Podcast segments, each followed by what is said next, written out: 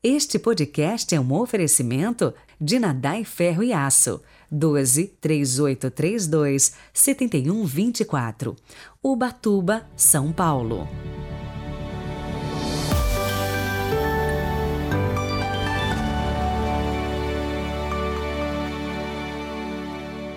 Ela entrou no convento com 15 anos de idade e nunca mais saiu. Quando morreu, uma irmã da comunidade dizia não ter encontrado nada de extraordinário na vida dela. Mas qual então o segredo para chegar a ser conhecida e amada de tanta gente até hoje? A jovem francesa Santa Teresinha do Menino Jesus morreu aos 24 anos após nove anos depois de ter entrado no convento. Hoje a igreja celebra a padroeira dos missionários sábado, 1 de outubro de 2022. Rezemos.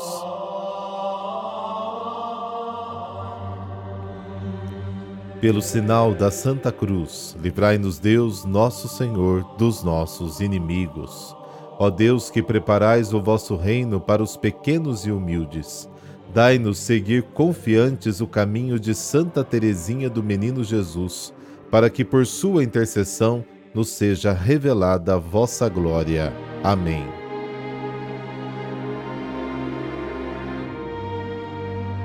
Lucas capítulo 10, versículos de 17 a 24. O Senhor esteja convosco, Ele está no meio de nós. Proclamação do Evangelho de Jesus Cristo segundo Lucas. Glória a vós, Senhor.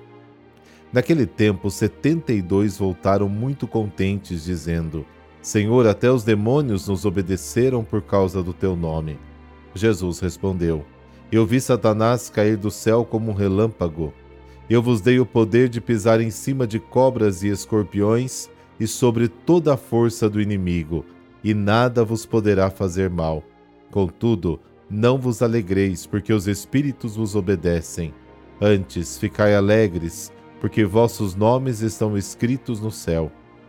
Naquele momento, Jesus expulsou no Espírito Santo e disse: Eu te louvo, Pai, Senhor do céu e da terra, porque escondeste essas coisas aos sábios e inteligentes e as revelastes aos pequeninos. Sim, Pai, porque assim foi do teu agrado. Tudo me foi entregue pelo meu Pai.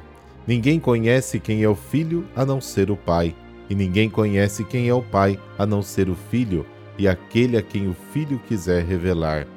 Jesus voltou-se para os discípulos e disse-lhes em particular: Felizes os olhos que veem o que vós vedes. Pois eu vos digo que muitos profetas e reis quiseram ver o que estáis vendo e não puderam ver. Quiseram ouvir o que estáis ouvindo e não puderam ouvir. Palavra da salvação, glória a vós, Senhor.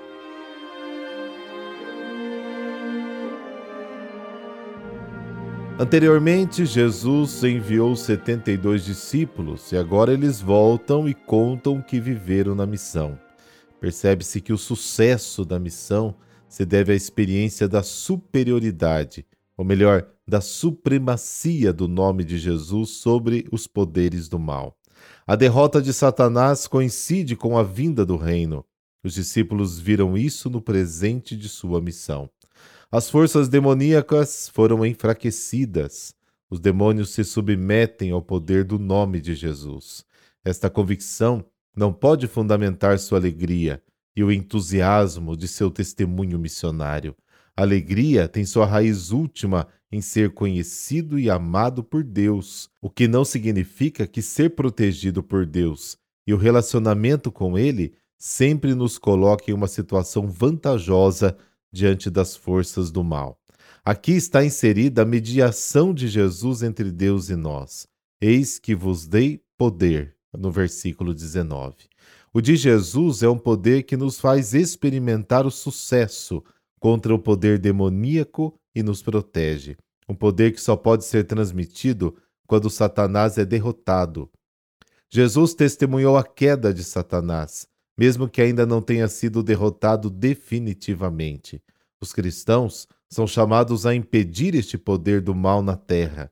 Eles têm certeza da vitória apesar de viverem uma situação crítica, eles participam da vitória na comunhão de amor com Cristo, apesar de serem provados pelo sofrimento e pela morte. Mas o motivo da alegria não está na certeza de sair ileso, mas em ser amado por Deus. A expressão de Jesus, seus nomes estão escritos no céu, atesta que estar presente no coração de Deus, e aí está toda a memória, garante a continuidade da nossa vida na dimensão da eternidade.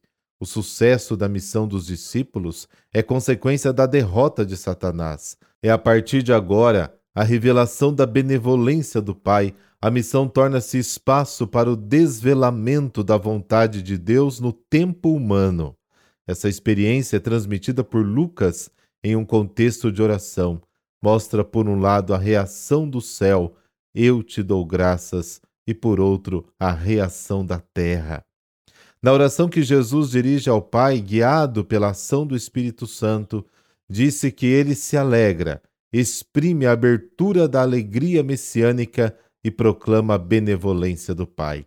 Evidenciado nos pequeninos, nos pobres e naqueles que não contam para nada, porque aceitaram a palavra transmitida pelos enviados, pelos missionários e assim acessam a relação entre as pessoas divinas da Trindade. Em vez disso, os sábios, os eruditos, por sua segurança, são gratificados por sua competência intelectual e teológica. Mas essa atitude impede-os de entrar no dinamismo da salvação dado por Jesus. O ensinamento que Lucas pretende transmitir, nomeadamente às comunidades, pode resumir-se assim: a humildade abre-se à fé.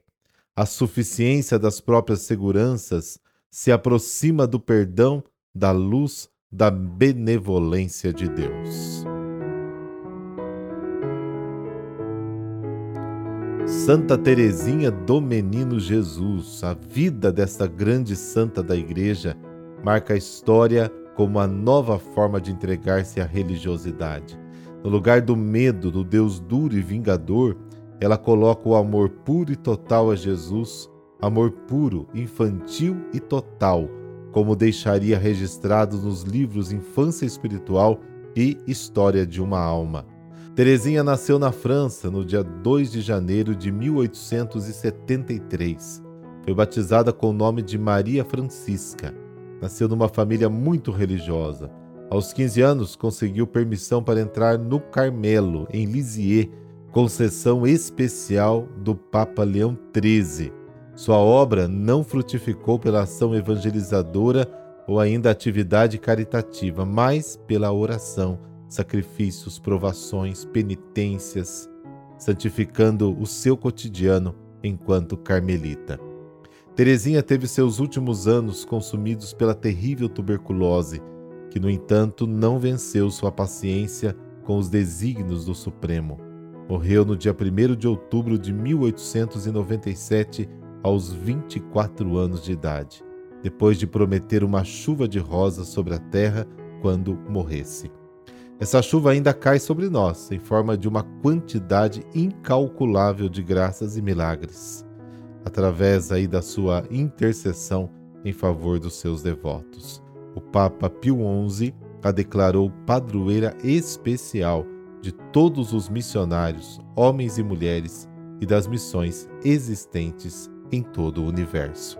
Ela é também doutora da Igreja. Santa Teresinha, a vós recorremos em nossas trevas. Alcançai para nós, para nossa pátria, as luzes do Divino Espírito Santo, para que todo o nosso íntimo seja luz e claridade, para que recebamos sempre os raios benéficos, esplêndidos, de quem se apresenta ao mundo como a luz celeste. Amém. Por intercessão de Santa Teresinha do Menino Jesus, dessa bênção de Deus Todo-Poderoso, Pai, Filho, Espírito Santo. Amém. Bom sábado. Deus abençoe o seu fim de semana.